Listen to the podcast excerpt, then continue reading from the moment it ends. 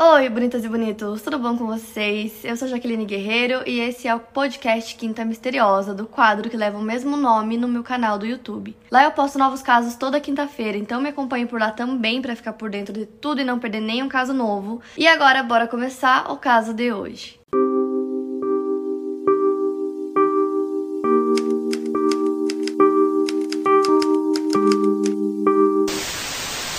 A família Mulhall era uma família grande que morava no sul de Dublin. Os pais eram John e Kathleen Mulhall e eles formaram uma família e tiveram seis filhos, três filhos homens e três filhas mulheres, dentre elas a Linda e a Charlotte. A Linda nasceu em 1984 e a Charlotte em 1991. Em 2002, o casamento dos seus pais não ia muito bem. A Kathleen tinha muito medo do John e por isso que ela não pedia separação. Algumas fontes dizem que ele era um pai muito abusivo e que os filhos acabavam presenciando esse abuso muitas vezes. E como a Kathleen estava infeliz, ela começou a ter um caso com um imigrante chamado Farah Swallenor, que ela conheceu em uma boate. O Farah era um homem com um passado bem obscuro, assim. Ele chegou à Irlanda em dezembro de 1996 e conseguiu cidadania irlandesa em março de 99, depois que o Departamento de Justiça, Igualdade e Reforma da Lei quis deportá-lo do país. E para conseguir essa cidadania, ele alegou ser pai de uma criança nascida na Irlanda. Ele tinha antecedentes e suas condenações incluíam comportamento ameaçador, abusivo e agressão. Em 1997, ele abusou de uma menina chinesa de apenas 16 anos de idade que possuía deficiência mental e ela acabou dando luz a um filho dele, mas ela não foi a única. Outras duas mulheres disseram que tiveram filhos dele também e que ambos eram fruto de um abuso.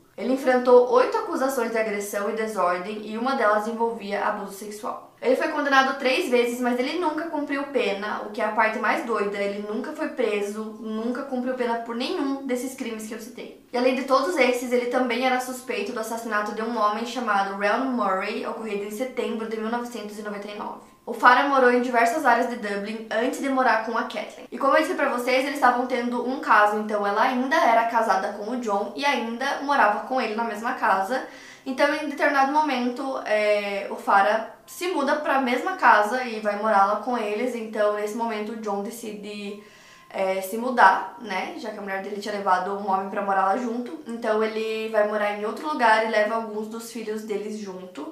E aí eles moram lá por um tempo, a Kathleen e o Farah, depois eles vão morar em Cork e em 2004 eles voltam para Dublin. E como eu disse para vocês, o relacionamento que a Kathleen tinha com o John é, não era um relacionamento saudável, os filhos tinham visto é, o abuso que ela sofria várias vezes, mas com o Farah não era muito diferente, ele era extremamente abusivo também, ele era muito agressivo e era bem pesado mesmo assim a ponto dele agredir ela muito, várias vezes. Ele quebrou vários ossos dela. Então, pra vocês terem noção que era um negócio realmente assim absurdo. Falando um pouco sobre as filhas agora, a Linda foi presa em 1993 por furto e abuso de álcool, além de ser viciada em heroína. Em 2005, a Linda tinha 30 anos de idade e ela não concluiu a escola e ela estava desempregada morando com seus quatro filhos. Na verdade, a Linda nunca trabalhou. Durante toda a vida dela, ela nunca teve um emprego. O relacionamento que ela tinha com o pai dos filhos dela acabou e pouco tempo depois ela começou a namorar outro homem chamado Wayne, que mais tarde teria sido muito abusivo com todos os filhos dela. Wayne batia neles constantemente às vezes sem motivo algum, simplesmente porque ele queria, ele era extremamente violento. Só que depois de um tempo, a Linda acabou se cansando, então ela foi até a polícia e contou tudo sobre o abuso que ela e os filhos sofriam.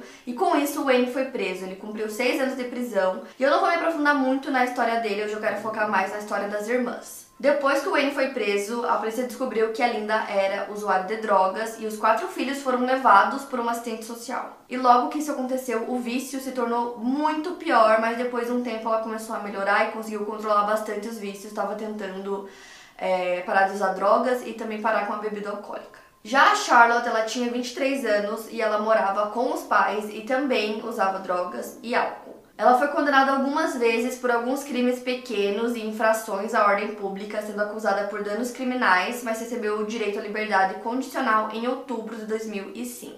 Além de todos esses fatores, ela também se prostituía para conseguir um dinheiro extra, digamos assim. E uma curiosidade é que dizem que, na verdade, a Charlotte e a mãe dela muitas vezes iam se prostituir juntas nas ruas Inclusive, muitas pessoas contam que, na verdade, quem apresentou a Charlotte para essa vida, digamos assim, foi a própria mãe. Então, indo direto pro caso, que aconteceu em 20 de março de 2005, o Farah e a Kathleen ligaram para Linda e para Charlotte, convidando as duas para irem se divertir um pouco naquela manhã, era feriado, então eles foram todos pro centro da cidade, eles estavam se divertindo. É, as duas filhas disseram que o casal estava muito feliz, estava um clima muito alegre. E eles começaram a beber logo cedo para comemorar o feriado e também porque o aniversário da Charlotte é, seria no dia seguinte. Então ela meio que se animou e decidiu que já queria começar a comemorar o aniversário dela ali. E aí o Farah foi e comprou vodka para todo mundo, mas como eu disse pra vocês, a Linda tava se recuperando, né, porque ela tinha muito problema com drogas, com bebida alcoólica, e aí ela tava parando de usar tudo.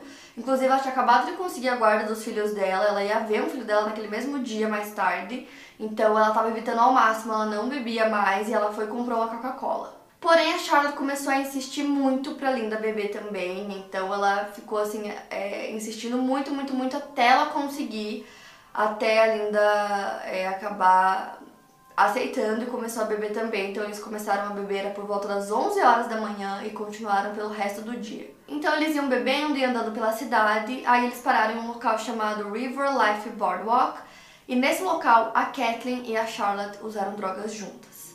Depois disso, já tinha passado um tempo, eles voltam pro apartamento da Kathleen, onde ela morava com o Farah, e era um apartamento alugado, que ficava em Richmond Cottage, Summerhill. E aí, chegando lá, a Kathleen esmaga um comprimido de êxtase, que foi a mesma droga que ela tinha usado com a Charlotte, e coloca dentro da bebida do Farah, porque ela disse que ela queria que todos naquele dia estivessem curtindo da mesma forma. Nesse apartamento tinha um sofá de dois lugares, então o Farah sentou nesse sofá, a Linda também, e a Charlotte sentou no braço do sofá. E foi aí que a coisa foi ficando esquisita. O Farah começou a abraçar a Linda, a tocar ela de forma inapropriada, começou a falar umas coisas que elas descreveram como sujas no ouvido dela, dizendo que os dois eram criaturas da noite, começou a passar a mão nela e ela começou a ficar histérica, pedindo para ele parar e ele não parava, então ele ficava apertando ela e ela tentava sair, ele não deixava. E a situação foi ficando cada vez pior porque ela ficava gritando para ele soltar, ele não soltava. Então o Farah e a Kathleen começaram a discutir e no meio dessa discussão ela teria dito para as filhas dela matarem ele. Então a Charlotte pega uma faca Stanley e corta a garganta do Farah, que cai imediatamente no chão.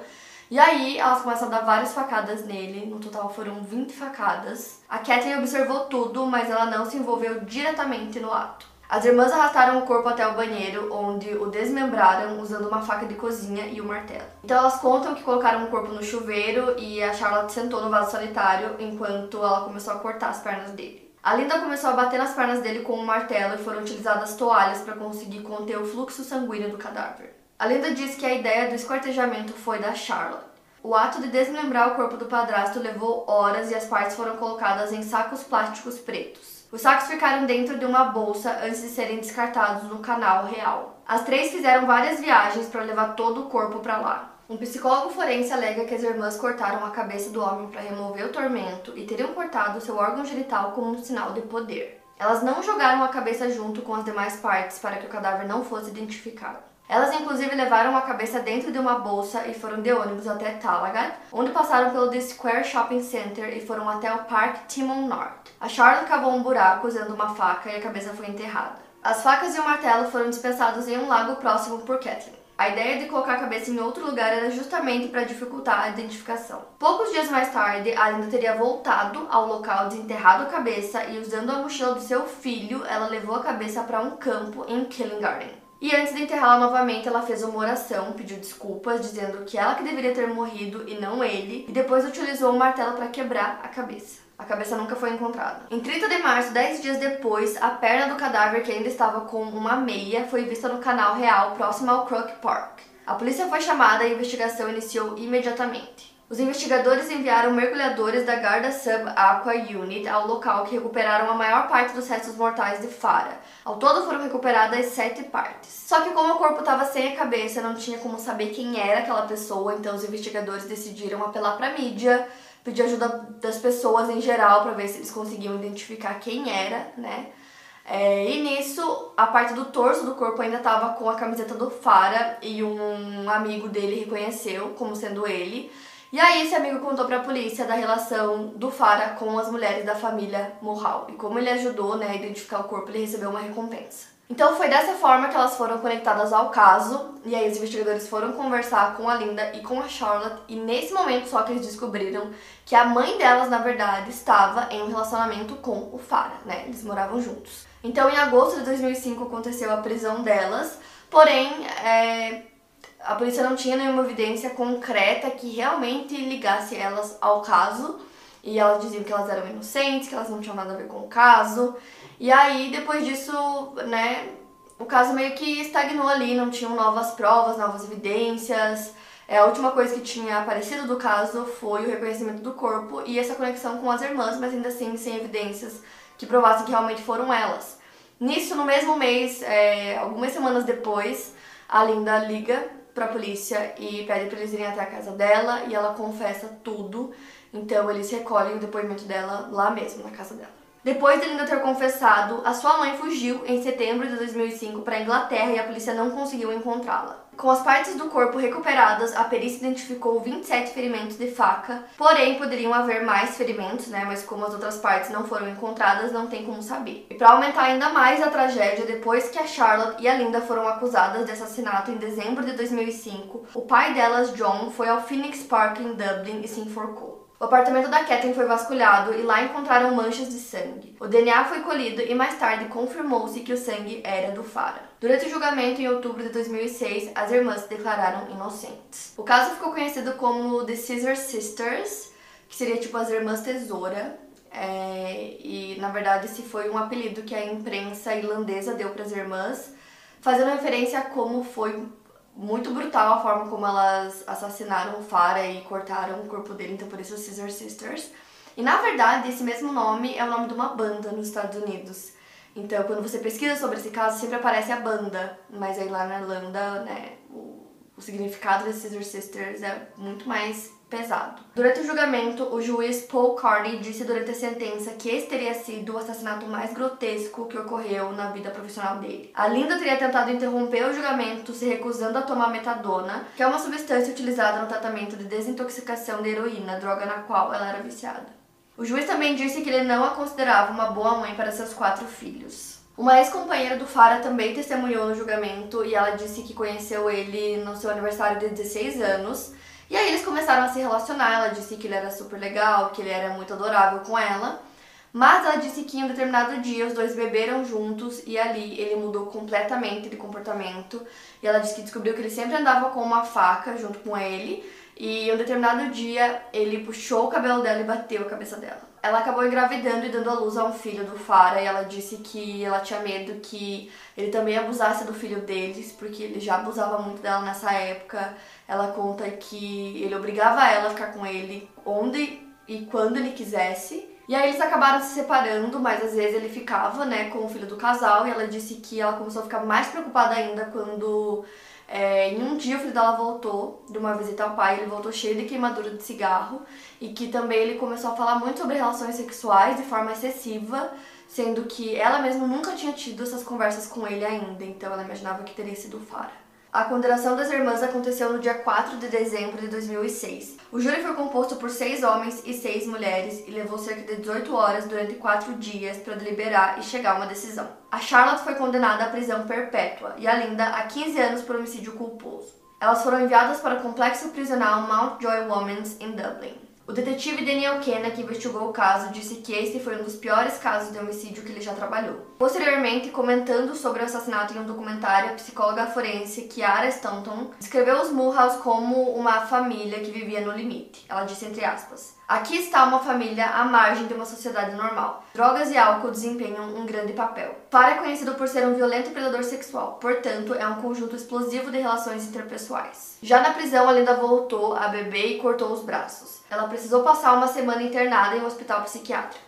Em abril de 2009, ela relatou às outras presas que ela teria quebrado a cabeça do padrasto e distribuído os pedaços em latas de lixo no Phoenix Park. Um ano antes, em fevereiro de 2008, a Kathleen Mulhall foi trazida de volta para a Irlanda e acabou enfrentando várias acusações. Ela foi acusada de fornecer informações falsas à polícia sobre onde estava seu namorado e de esconder informações relevantes sobre a participação das filhas na morte dele. Além disso, ela recebeu a acusação de impedir uma prisão na investigação do assassinato. Ela confessou que ajudou as filhas a limpar a cena do crime para esconder provas e foi condenada a cinco anos de prisão em maio de 2009. Enquanto cumpria sua sentença, a Charlotte foi tudo menos uma prisioneira modelo. Em 2008, vazaram fotos dela segurando uma faca na garganta de outro prisioneiro, chamado Dennis Gibney, enquanto eles trabalhavam na cozinha da prisão. As fotos foram tiradas algum tempo antes do início de julho, quando Gibney foi libertado depois de ter cumprido sua pena por posse de drogas. Com isso, aumentaram a segurança em todos os presídios da Irlanda e Charlotte foi transferida para uma prisão em Limerick.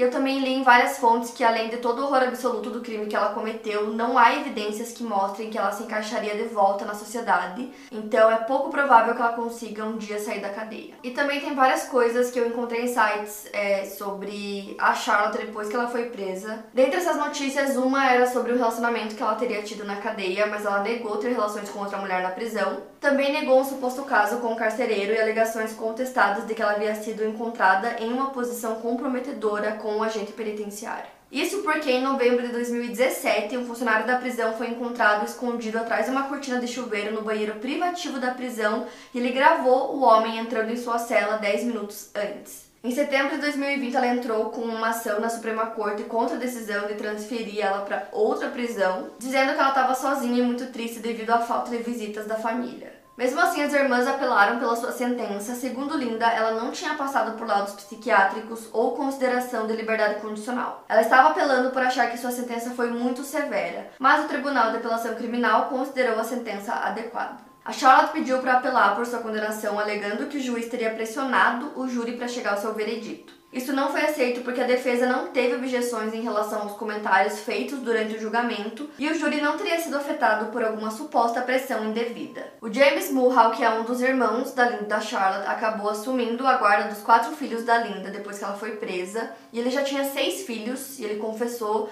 que ele já tinha roubado duas prostitutas, mas alegou que precisava disso para conseguir sustentar as 10 crianças. O filho da Charlotte, Damien, que nasceu em 2005, visita a mãe na cadeia toda semana.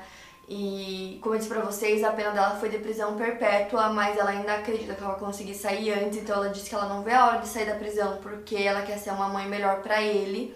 Então ele sempre visita ela, eles trocam cartas o tempo todo, algumas dessas cartas até foram divulgadas. E nessas cartas ela conta que ela quer começar um curso na universidade, que ela gostava de assustar as presidiárias e começar brigas na prisão.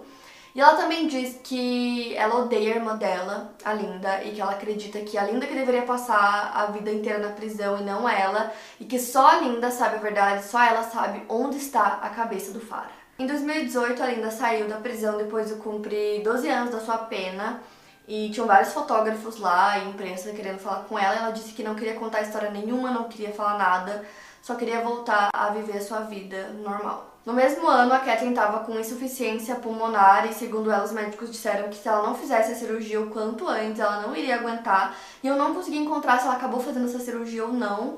Mas ela também disse que depois que a Linda saiu da cadeia, ela não conseguiu contato com ela. Foram escritos dois livros sobre o caso: O Torso no Canal, de John Mooney, e The Irish Scissor Sisters, de Mick McCaffrey. Também foi feita uma série de TV chamada Killers.